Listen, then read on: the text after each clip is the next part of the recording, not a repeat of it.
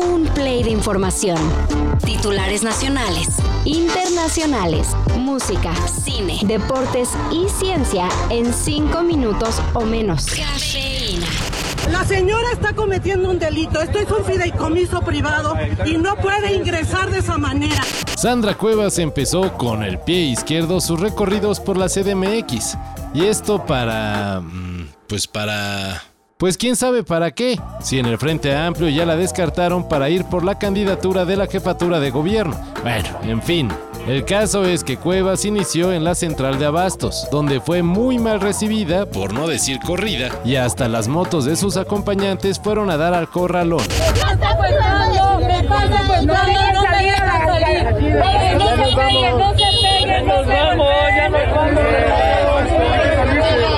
La administradora de la central señaló que se le negó la entrada a las instalaciones del mercado mayorista porque no pidió permiso para realizar actos proselitistas. Pero Cuevas dice que denunciará a los de la central por secuestro. Para pelear siempre se necesitan dos.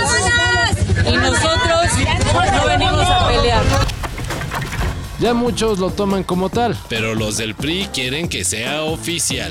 Legisladores del tricolor presentarán una iniciativa para que el 12 de diciembre, Día de la Virgen de Guadalupe, sea declarado descanso obligatorio. Pero yo no sé rezar. La Virgen de Guadalupe nos escucha a todos. Y no te preocupes, que yo te voy a enseñar a rezar. ¿De verdad, Lupita? Sí, te voy a enseñar el Ave María para que se lo reces cuando vayamos a la basílica.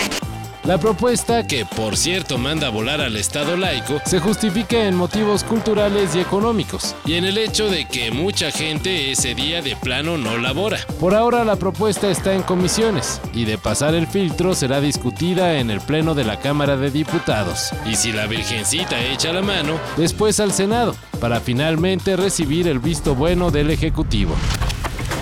Hello, everyone. In a divided world, FIFA and football are uniting. Ya tenemos sede para el Mundial del 2030. Mejor dicho, sedes. Muchas sedes. Felicidades Uruguay, Argentina y Paraguay. Mabruk al Maghrib, parabéns Portugal, enhorabuena España, congratulations to Europe, felicitación al África. Ayer la FIFA anunció que el Mundial 2030 se jugará en tres continentes, con los estadios de Argentina, Uruguay y Paraguay recibiendo la inauguración del torneo y suponemos que algunos partidos de la fase inicial, para después trasladarse a Europa y África, donde los juegos de eliminación se disputarán en España, Portugal y Marruecos. Una completa locura, dicen los especialistas que ya añoran Qatar, donde todo se desarrolló en un solo y compacto país. Christopher Nolan llevó al personaje de Batman a un nivel de complejidad que hizo babear a los fanáticos. Y ahora parece que quiere hacer lo mismo con James Bond. I love those movies. The the influence of those movies on my filmography is embarrassingly apparent.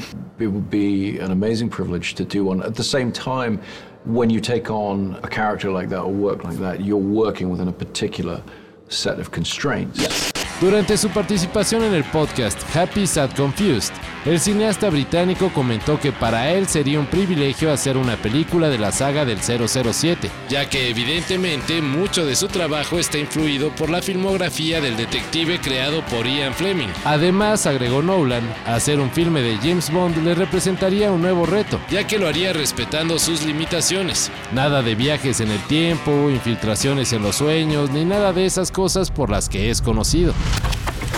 Y seguimos nerdeando.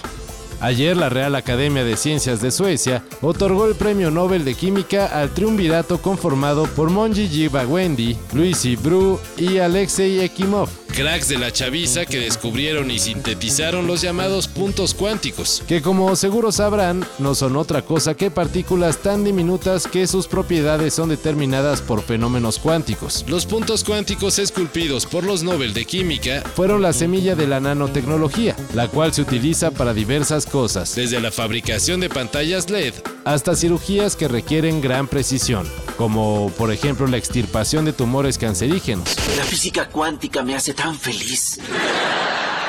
¡Qué bueno! Es el universo desnudo.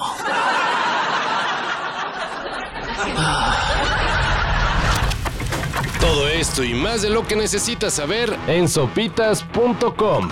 El guion corre a cargo de Álvaro Cortés y yo soy Carlos el Santo Domínguez. Cafeína.